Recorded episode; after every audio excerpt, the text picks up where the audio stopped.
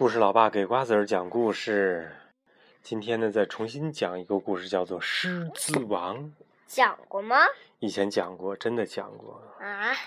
对，今天爸爸爸爸觉得有点感冒，今天嗓子有点不太舒服。我最不喜欢这个。在遥远的非洲大陆上，有一个叫做荣耀国的动物王国，在那里，动物们过着幸福平静的生活。今天是个重要的日子，狮子王木法沙的儿子辛巴诞生了。荣耀国所有的动物都来到狮子王所居住的荣耀石下。荣耀石上，狒狒拉菲奇正在对辛巴进行洗礼。他把辛巴高高举向天空，大象、犀牛、长颈鹿和其他动物都纷纷向辛巴鞠躬致敬。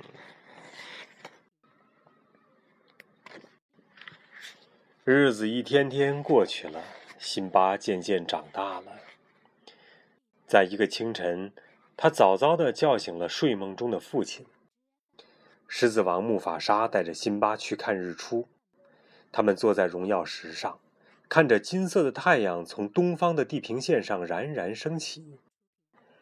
木法沙告诉辛巴：“太阳能照到的一切都属于我们的王国。”辛巴兴奋地想：“总有一天，我会成为这片土地的国王的。”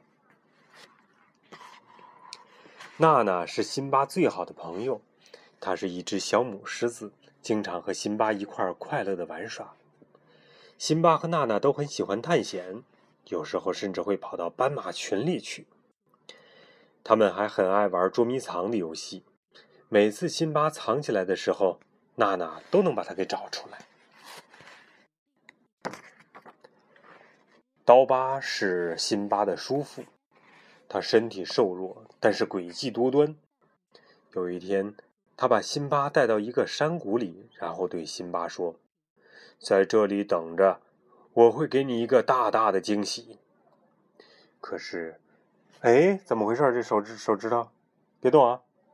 这只是刀疤设下的陷阱，他想让经过山谷的动物来踩死辛巴。原来呀。刀疤十分憎恨辛巴和木法沙，他一直在密谋着除掉他们，然后呢，自己当上荣耀国的国王。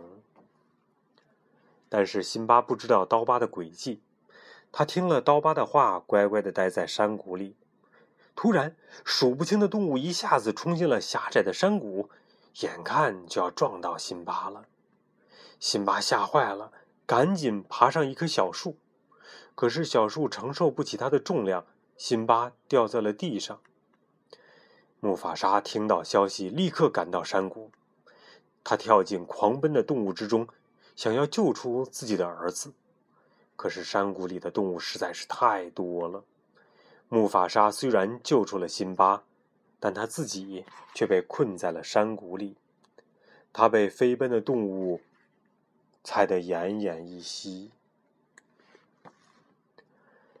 辛巴找到了父亲，可是木法沙闭着眼睛趴在地上一动也不动。